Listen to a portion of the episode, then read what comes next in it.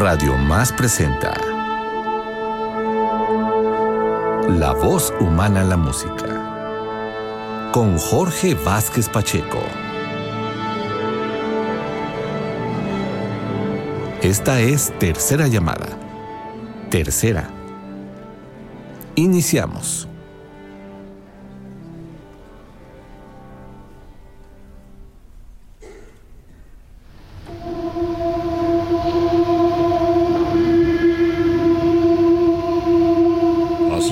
El drama que consideraremos en esta ocasión como estreno radiofónico en México. Se trata de Siberia, ópera en tres actos del compositor italiano Umberto Giordano, estrenada en el Teatro a la Scala de Milán en diciembre de 1903. El público y la crítica le recibieron con tan decepcionante frialdad que hubo necesidad de retirarla después de unas cuantas representaciones. Hoy continúa en el listado de las obras prácticamente olvidadas, aunque en la misma encontramos una historia musicalizada por la mano diestra de quien logró aciertos tan sonoros y vigentes como Andrea Chenier y Fedora. La escena nos ubica en la ciudad rusa de San Petersburgo hacia la primera mitad del siglo XIX. En la elegante mansión donada por el príncipe Alexis a Stefana, joven libertina a quien llaman la Bella Oriental, Nicona, la doncella y confidente, vigila inquieta, esperando a su patrona. Es el amanecer para la fiesta de San Alejandro y todos se preparan para un enorme festejo. Cantos de soldados y trasnochadores se dejan escuchar, mientras Nicona, evidentemente intranquila, espera el regreso de la joven. En su canto los campesinos y soldados dicen, disfrutemos del sol si es que aún calienta, de la luna si es que aún brilla. Esta es la vida que si Dios quiere, sobrellevaremos hasta que nos alcance la muerte. Iván, el mayordomo pregunta por la patrona y esto acrecienta la inquietud de los presentes. Pronto habrá de sonar una campanilla que anuncia la presencia de alguien.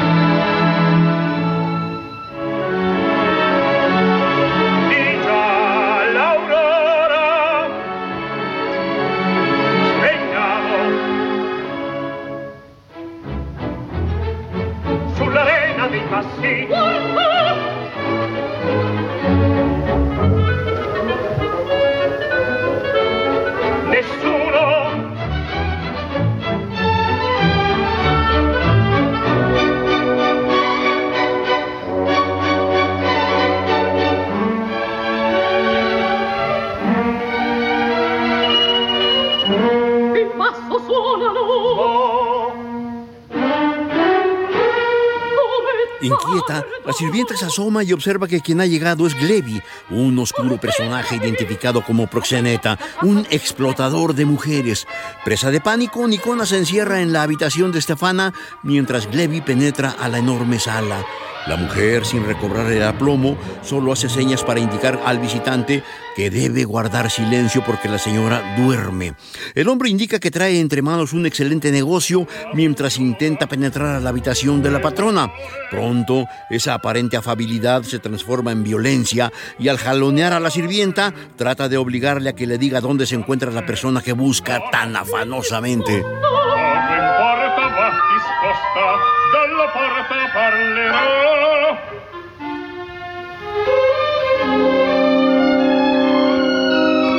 Desdeñoso e irónico, Glevi dice, la epidemia de mujeres como Stefana.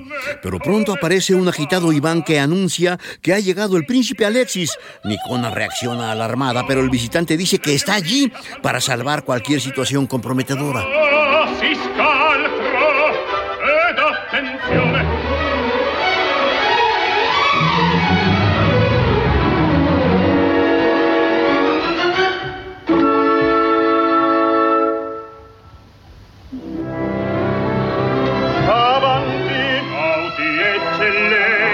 El príncipe Alexis.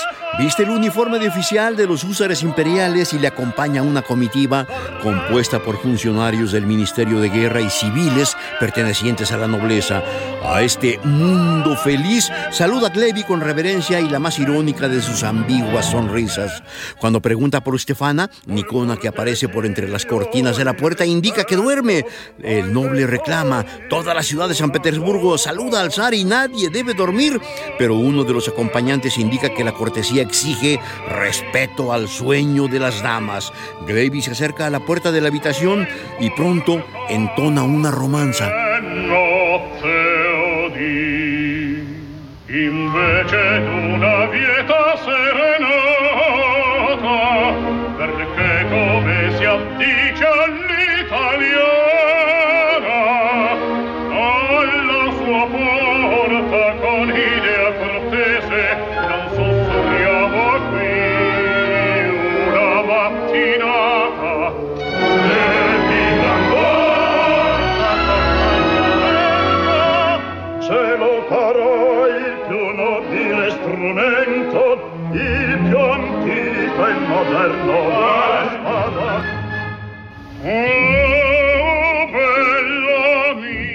Este es el canto del explotador de mujeres.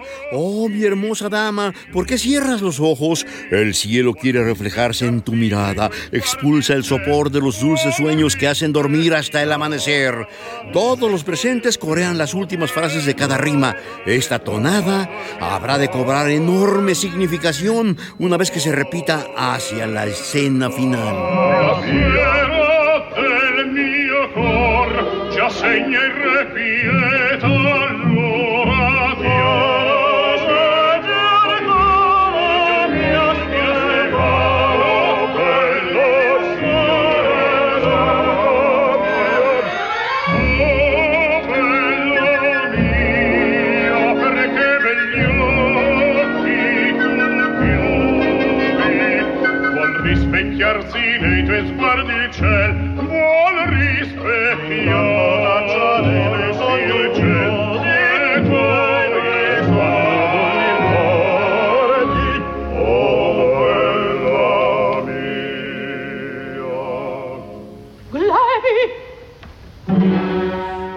Aparece Stefana y le indican que Glevi le ha espiado. Ella dice que no le teme y de inmediato insta a la asistente a dejarles solos. Pronto, Glevi reaparece y dice, al fin estás aquí para el asunto del que te he hablado. Pero ella se dice cansada de la cacería de que es objeto. Entre serio y cómico, el hombre indica, este orgullo no nos ha nacido allá abajo en el precipicio, donde todo es vileza, fatalidad, privaciones, hambre, odio y vicio. ¿Qué pedimos en definitiva a este mundo? La sabiduría de una vida opulenta y a lo mejor ahorrar algún dinero, pero para eso se necesitan peces gordos con benéficas intenciones.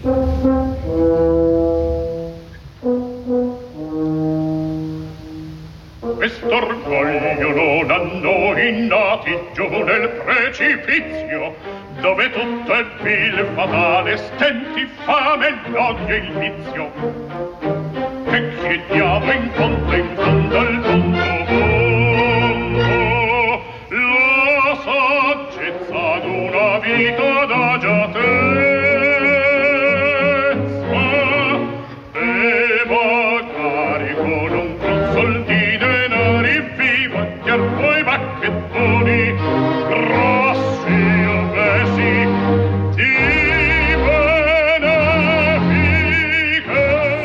Esta mujer se revela ante la vida que ha llevado hasta ahora, pero el padrote es insistente. Con cruel entusiasmo indica, sí, sí, tú eres la bella mujer, el látigo que azota y tortura los sentidos. ¿Acaso no te descubrí yo, bella hechicera? Eres mía, te tengo aquí, aferrada en mi puño.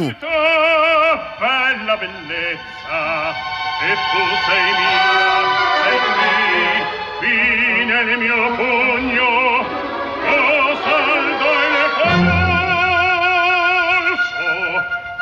amarmi, lo so, lo credi amare.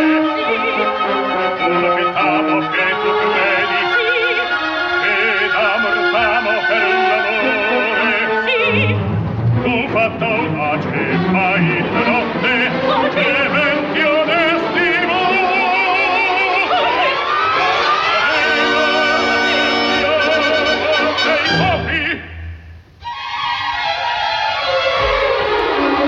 parecer el príncipe, Stefana le ofrece su mano para que la bese al tiempo que él endulza su voz para decirle, a cada día mi amor se agiganta, se hace más intenso, más ardiente. ¿Lo notas? Esto que nos muestra la trama pronto se convierte en una escena amorosa. El príncipe es vehemente en sus promesas, a las que Stefana responde con tierno entusiasmo.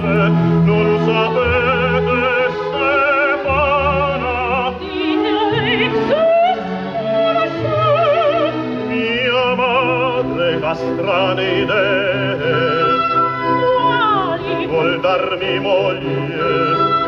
Oh io non tanto strano per godmi sogno oh no. Così se fi con te sempre sempre. Signora nel ricamo lavoro. Ha llegado ahora un joven oficial que resulta ser ahijado de Nicona. Se llama Basili y la madrina le interroga en torno de sus proyectos. El joven promete que regresará de la guerra y volverán a verse.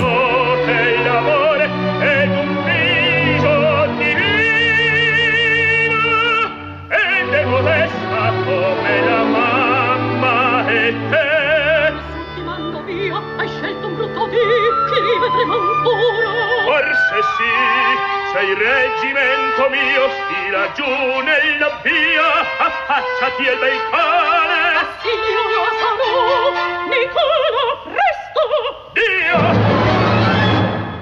Repentinamente reaparece Estefana y la escena se transforma en una situación por demás inesperada. Basili grita sorprendido mientras ella le identifica. Con profunda tristeza dice, Glevi tenía razón. Nicona urge a su ahijado para que se retire, pero con el alma embargada de amargura la dama le acusa. Esperabas la hora para entrar aquí. Basili argumenta a su favor apelando a su honor propio y de soldado.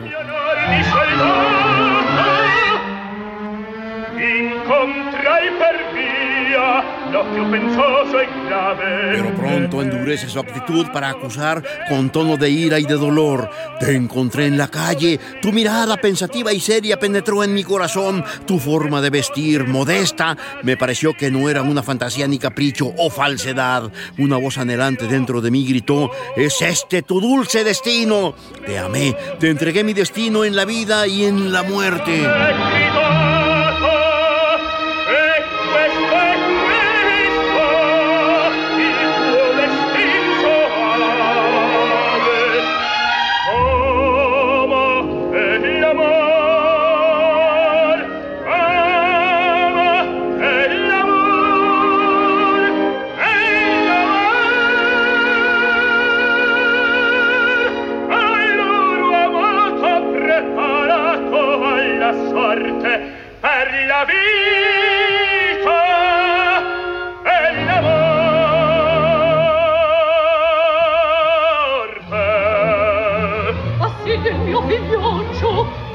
Deve partire Stefana escucha sin aliento, pálida e inmóvil, las poco afables frases de Basili. Nicona se ve llorosa y aterrada. Se arrodilla ante ella y le dice como rezando, es mi ahijado, ¿quieres que se marche? Que parta sin rencor y yo besaré tus pies.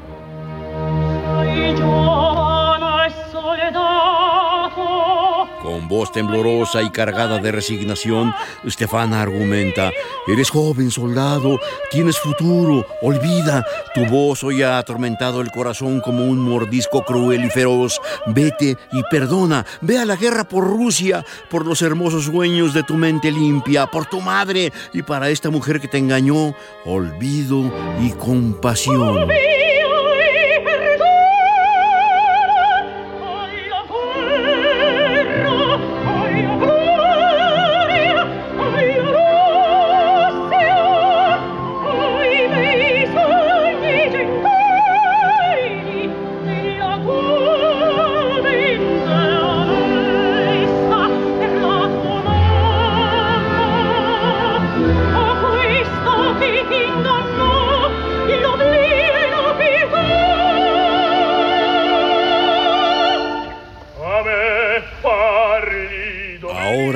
Voz de Basili sonará exaltada y colmada de pasión.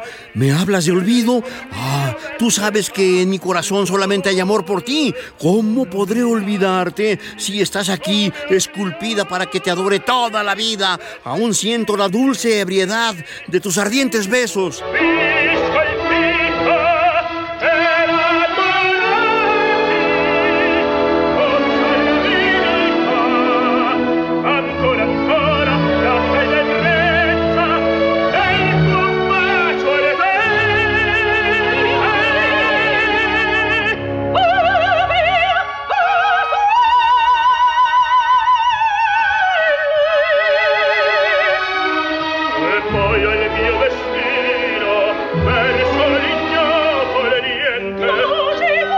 Suplica que se marche, que su voz ha sido una tortura atroz. Me hace daño, me angustia. Ahora te lo ruego por compasión, vete, Basili.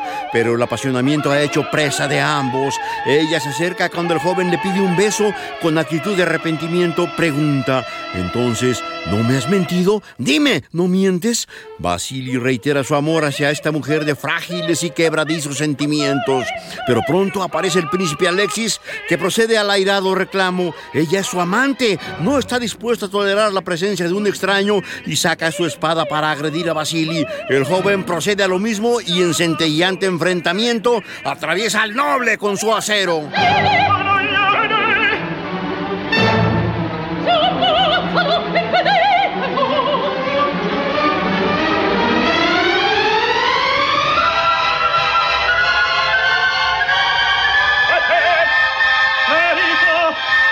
Alexis malherido deja caer su sable. Los consternados amigos e invitados le rodean ansiosos. Dos oficiales se enfrentan y someten a Basili, quien también sorprendido por la rapidez de los acontecimientos, arroja su sable. Resignándose a su destino, murmura para sí, oh, adiós a la gloria.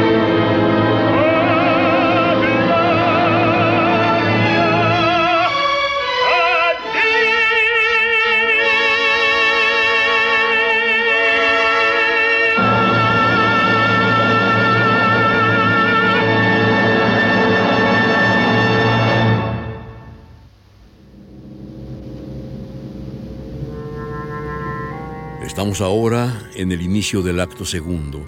La escena nos muestra la frontera entre Siberia y Rusia. En la posta de Omsk aparecen marcando el camino sobre la nieve algunos campesinos y buhoneros, hombres y mujeres. Todos se cubren con vestimenta que les permita soportar las duras condiciones de esta inclemente tierra.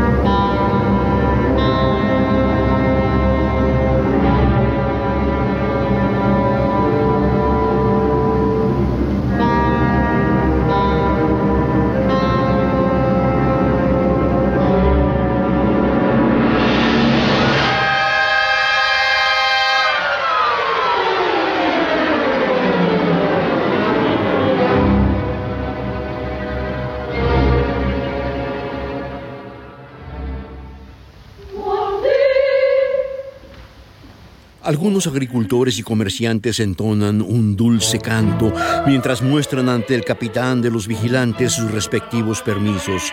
La columna de condenados a trabajos forzados todavía no llega, indica un sargento, al tiempo que la gente comenta su procedencia. Algunos vienen de Narim, otros de Colibán. El capitán trata de ofenderles llamándoles polacos y judíos, cristianos bautizados que han caminado kilómetros arrastrando las mercancías día a día en una vida miserable y sin esperanza.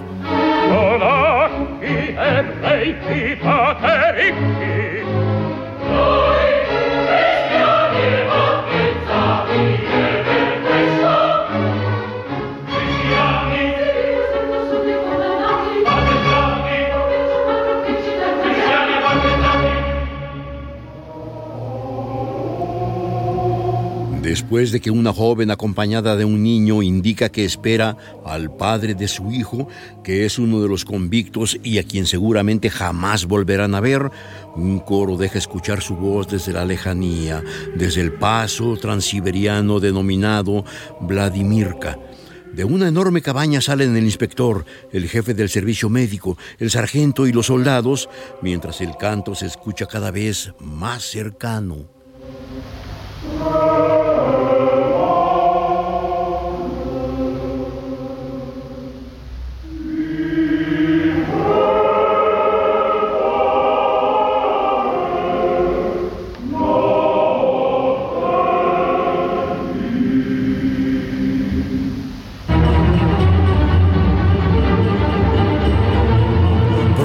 Aparece la cadena de condenados. Ha cesado su canto y encadenados por ambos tobillos y la cintura se alinean, harapientos y cubiertas sus cabezas por gorros sin ala. Todos voltean al escuchar el tintineo de una troika que pronto aparece, arrastrada por tres fogosos caballos ucranianos. De la misma desciende una mujer que pregunta al primer soldado si este es el control de Omsk y por el condenado 107. Con actitud firme y hasta autoritaria, va hacia el capitán y entrega un documento. El hombre lee y asiente con la cabeza mientras ella observa ávidamente a los reos. Lanza un fuerte grito, desciende rápidamente y corre hacia Basili.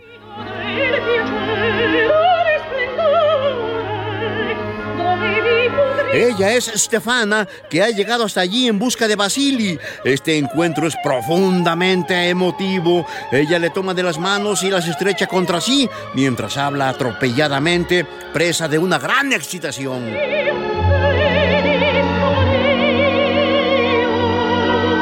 El nido de placer, el oro, el esplendor, allí donde oí gracias a ti por vez primera el nombre del amor, los he donado a los pobres. Soy yo, ¿ves? Soy yo. Estoy aquí por voluntad de mi corazón, por la voluntad de Dios.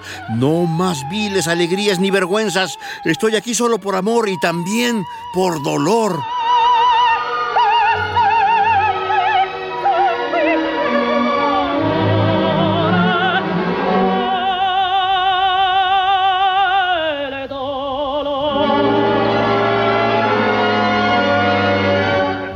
Respuesta es también intensa. Estefana, Estefana, tú conmigo, santa y divina misericordia, es la clemencia de los ángeles, es mi madre muerta que intercede, que reza en el cielo por mí.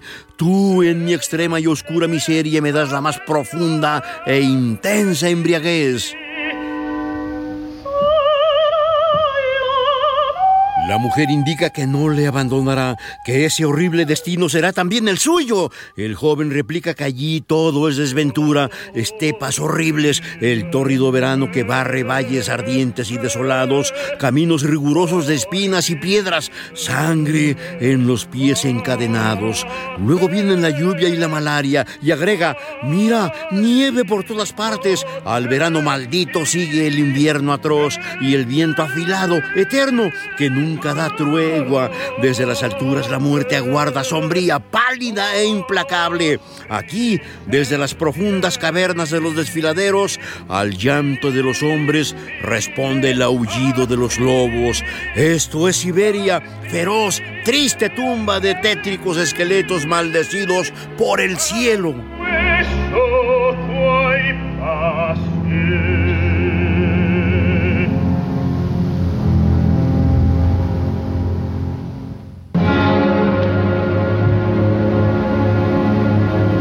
Música continúa su acento triste y anhelante mientras Estefana indica que ese destino lo desea para ella. Ni dolor ni privaciones me aterran, nada podrá, ni siquiera la muerte, debilitar mi corazón. Basili responde emocionado que el cielo se ha abierto para él y con rayos divinos reluce en su amada. Pero pronto volverá el triste canto de los condenados. La mujer se aferra a Basili presa de una angustia casi supersticiosa mientras indica nuestras voces que semejan besos son crueles. Guardemos silencio. El joven soldado asiente. Entonces un sargento hace una señal que exige el avance de la cuerda de reos. Los amantes abrazados con intensa ternura seguirán en silencio la fila de los condenados.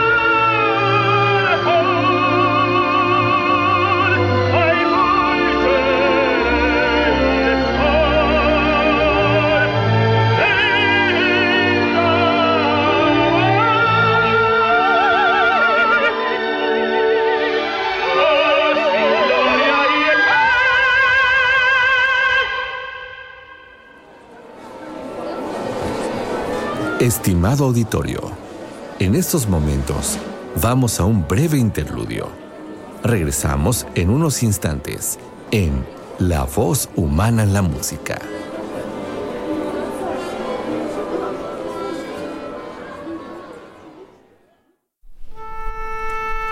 Continuamos con la voz humana en la música.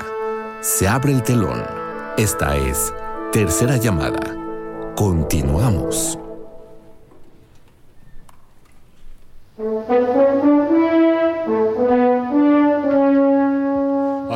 El acto tercero, cuya escena nos ubica en el campamento para los condenados a trabajos forzados en las minas de Transbaikal. Es sábado santo y el sol de primavera calienta levemente el aire. Las mujeres cantan mientras trabajan afanosamente y un reo tullido busca trapos viejos para tejer una bandera. Stefana, ubicada lejos del grupo de mujeres, experimenta el repudio casi generalizado. Todos y todas allí le consideran una extraña, una orgullosa y rara advenediza con sabrá Dios qué intenciones. El tullido se acerca a ella y le dice que un reo desea hablarle. Luego que el gobernador del campo pasa revista, los oficiales se alejan y Stefana aprovecha para refugiarse en la miserable cabaña que ocupa con Basili.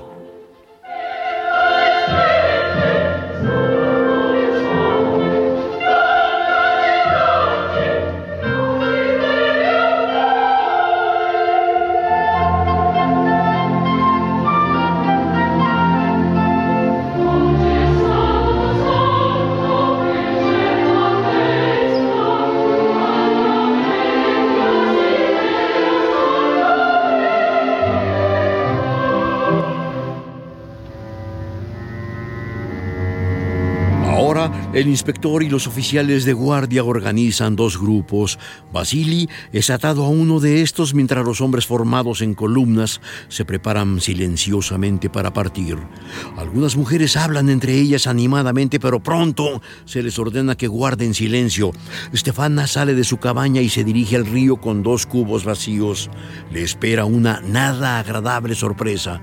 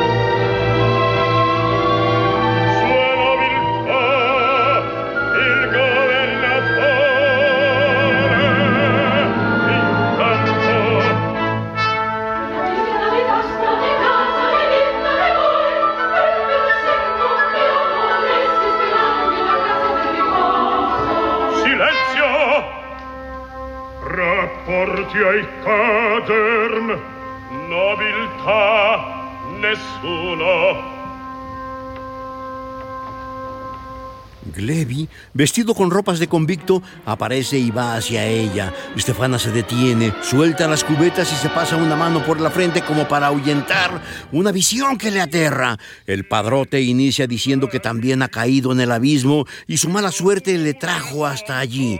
Sabía que estabas aquí. Desde el cercano pueblo de Yacal pedí el traslado hacia esta mina.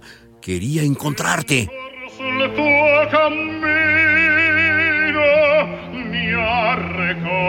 La sorte Stefana Pronto, con el descaro meloso que le es propio, comenta que tiene a la mano la manera de escapar de aquel infierno. Ella le contempla con incredulidad, pero Glevi continúa impetuoso. Es un secreto, me lo ha confiado un convicto moribundo. Pronto señala el acceso de una horadación, el tiro de una mina abandonada. Por allí es posible llegar a la valla, más allá de los puestos de vigilancia. Luego, por el páramo, llegar a la cabaña de Calla y montar allí en la troika. Es la salvación, ni más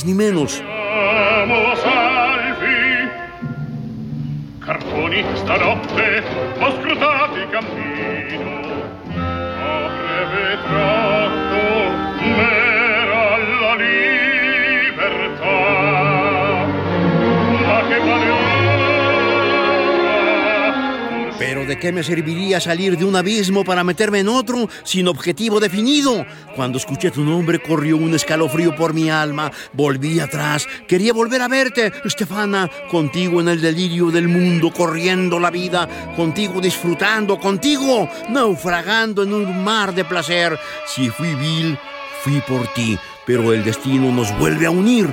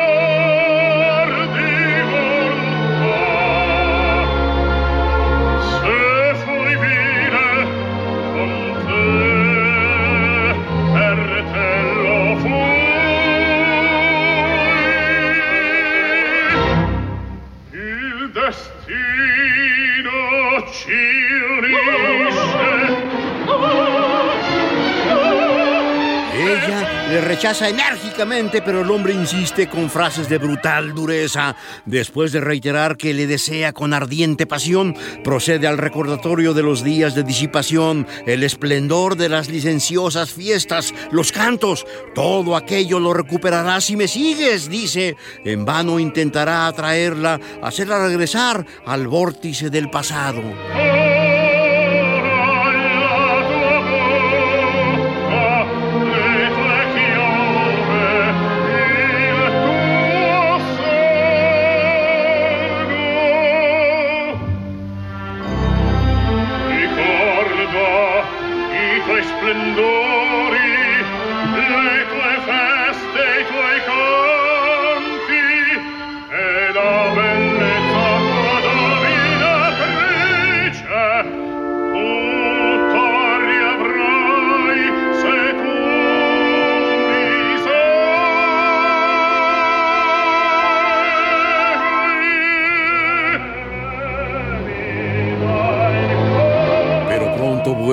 De los reos, con la voz de Basili.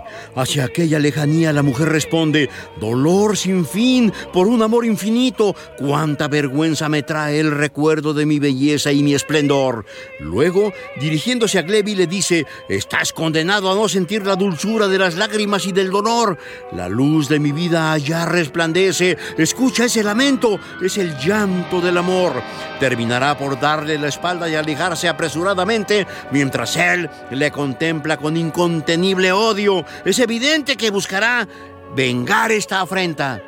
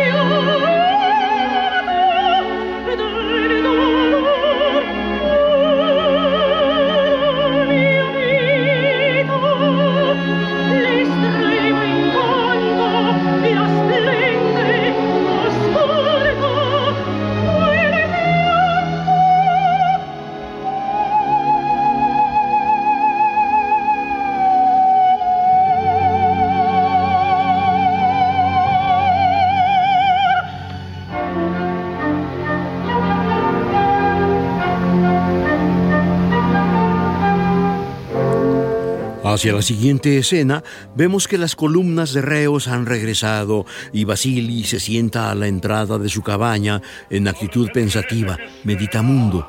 Stefana se acerca.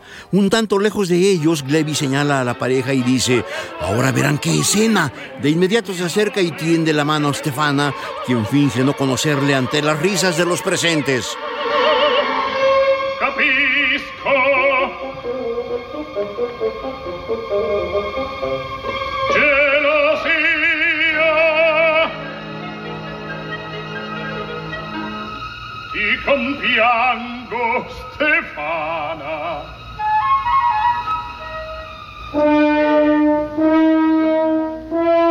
Irritado por las burlas, Glevi se abre paso y comienza a hablar para ser escuchado por Vasily. La conocí cuando era una niña. Tenía una falda corta hecha jirones que nada le cubría. Tenía 15 años y en sus ojos el furor de la vida era preciosa, fresca y un poco ignorante, un tanto inocente. Sin embargo, le faltaba lo que el gran mundo define como sabiduría.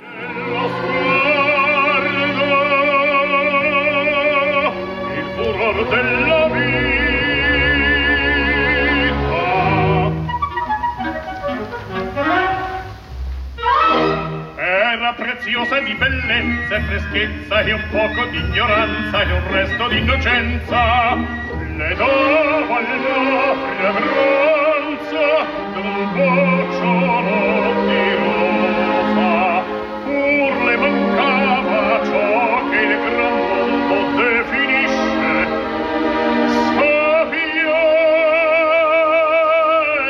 sapienza modestamente piccolo difetto Luego de indicar burlonamente que le corrigió un pequeño defecto, el vividor rememora en su perorata la disipada actividad de antaño. Fiestas esplendorosas, amores, locas aventuras, placeres sin límite, suspiros, dolores, mofándose de sentimientos y valores, pasó por miles de manos. Un beso, una rutina, un gran precio, confusión de pasiones del ayer y del mañana, breve regocijo profundo y estéril. Es el gran mundo para ella divina y hermosa fue la reina hasta que la hermosa mariposa se quemó las alas y fue conquistada por un corazón lleno de amor.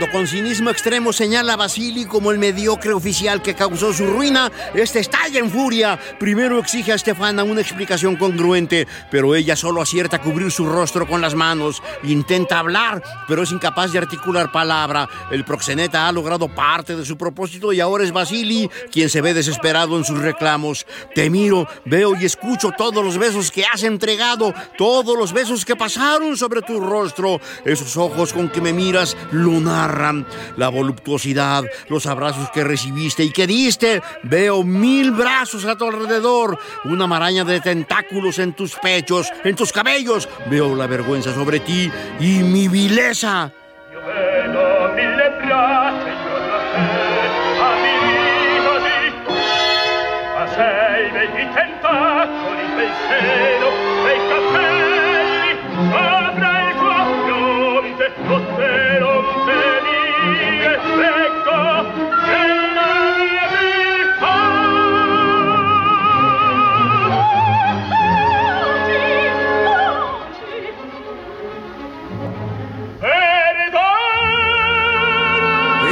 Carga emocional ha sido demasiado para Basili, que se derrumba y solicita perdón. Se arroja de rodillas, pero pronto se escuchará la voz del alcahuete, quien rodeado de otros reclusos recuerda la matinata entonada frente a la puerta de la habitación de ella el día de San Alejandro.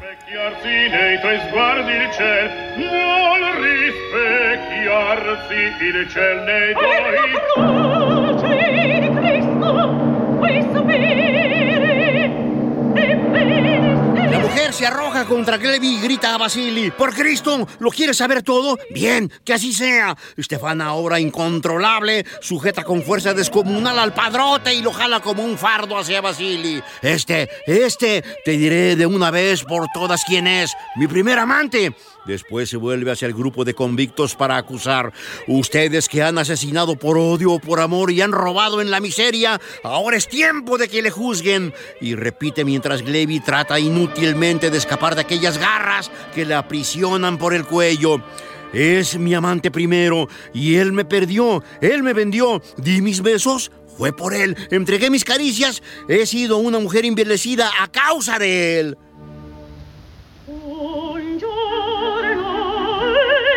Ahora ya nadie ríe. Ella, ante los estupefactos y casi asustados prisioneros, señala a Basili, que se ve abatido y con infinita ternura indica, pero el amor se ha peado de mí. A ese amor piadoso me entregué por entero y sin embargo, en este día de martirio el pasado regresa. Ahora se dirige a Glevi y vuelve a atraparlo por la cabeza, le sacude con brutal energía y se vuelve hacia los reos para gritarles, ¿quién es este hombre? ¿Cómo se llama? Arranca el birrete que cubre la cabeza de Glevi y muestra la marca que él identifica como reo condenado. Es un usurero y falsificador. Los presentes no pueden ahora más que mostrar respeto hasta a esta valiente mujer.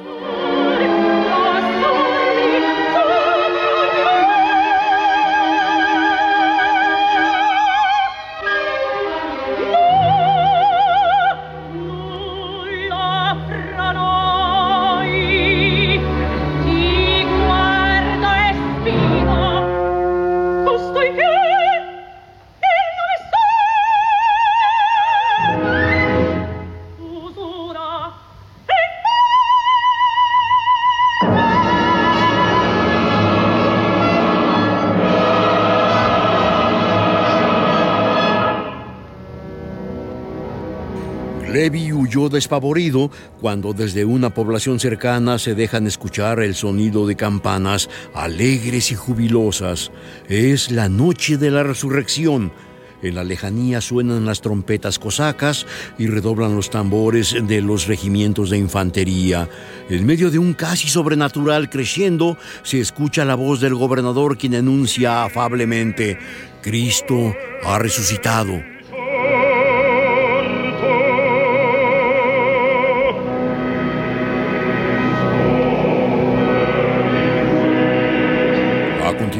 Se da la expresión colectiva de un sentimiento profundo, misteriosamente religioso. En una escena del todo transfigurada, los reos se abrazan entre sí, se estrechan fraternalmente hombres y mujeres, mientras la noche comienza a extenderse, diríase que a petición del tañer de las campanas.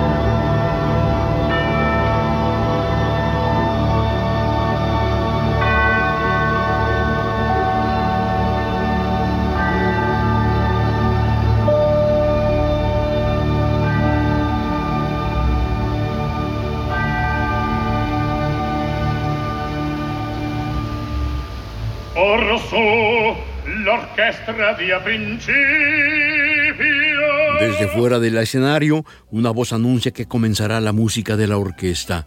Al mismo tiempo se extienden los acordes de un improvisado ensamble conformado solamente por balalaicas. Los reos lentamente salen de la escena, mientras la música cobra contornos casi fantasmales. Ahora quedan solos junto a su cabaña Stefana y Vasili.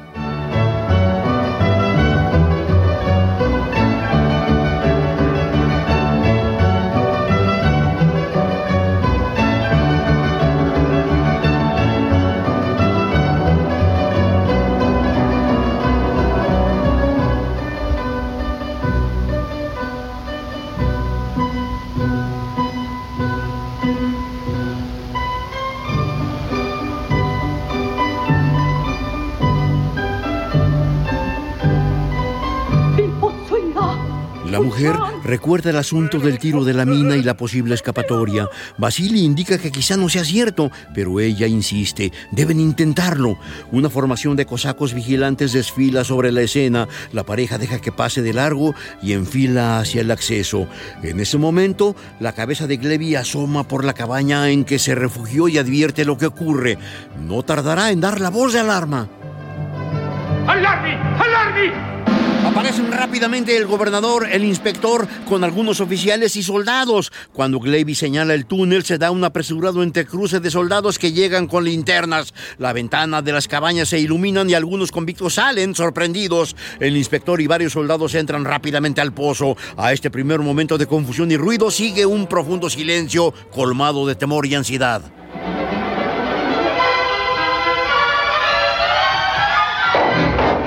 De repente se escuchan dos disparos cuyo retumbo es sofocado por lo profundo de la oquedad. Pronto los soldados emergen con Basili herido, atado y arrastrándole. También traen a Estefana, quien altiva y jadeante presenta en el pecho una herida. El gobernador solo logra pronunciar al verla un compasivo ¡Ah, desventurada! al tiempo que Glevi, de nueva cuenta, huye cobardemente.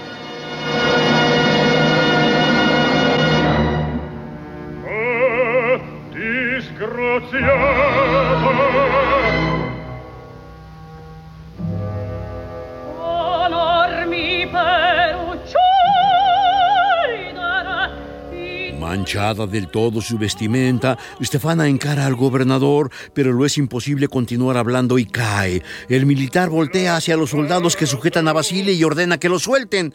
De inmediato el joven se apresura hacia el cuerpo de su amada, balbuceante. Entre lágrimas y palabras sin sentido, se aferra al cuerpo agonizante.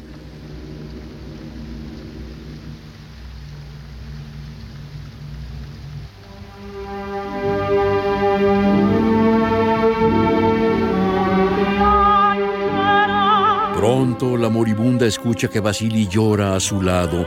Extiende su mano para acariciarle y le suplica, no llores, levántame, la sublime libertad germina en mi corazón, muero feliz.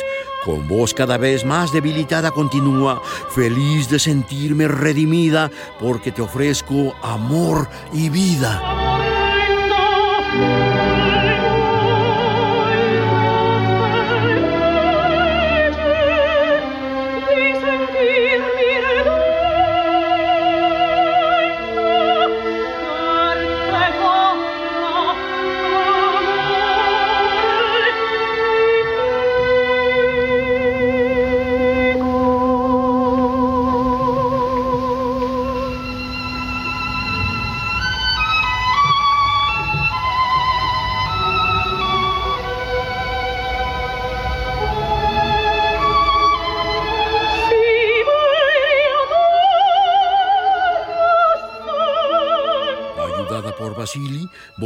Para besar la helada tierra y menciona Siberia, la tierra santa de lágrimas y amor, y ahora sobre tu corazón. Deposita ahora su cabeza sobre el pecho de Basili y cierra los ojos como apresurando el sueño de la muerte. Contigo, siempre aquí, indica en los momentos en que el último aliento le abandona. Pronto escucharemos el desgarrado grito de Basili al sentir a su compañera sin vida.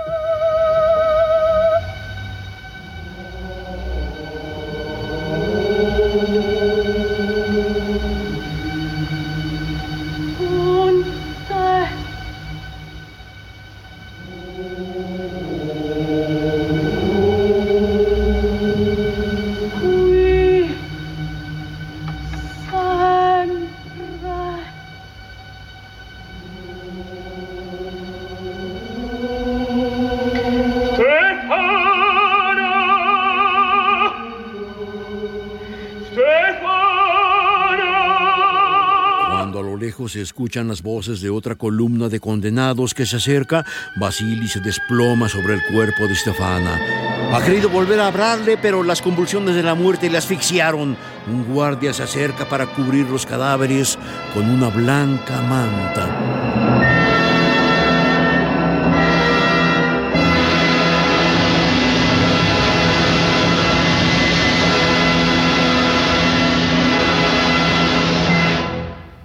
Hemos ofrecido a ustedes Siberia, ópera en tres actos de Humberto Giordano, compositor italiano. El registro discográfico ha sido con la soprano Luisa Maragliano como Stefana, el tenor Amedeo Sambon como Basili, el barítono Walter Monachezzi como Glevi, el tenor Mario Ferrara como el príncipe Alexis, la mezzosoprano Laura Londi como Nicona, el barítono Plinio Clavasi como el gobernador, con orquesta y coros de la radio italiana de Milán, bajo la dirección dirección de Danilo Bernardelli.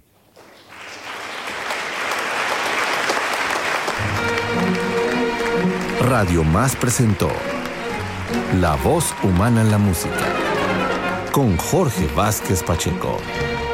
Te invitamos a sintonizarnos la próxima semana a través de Radio Más.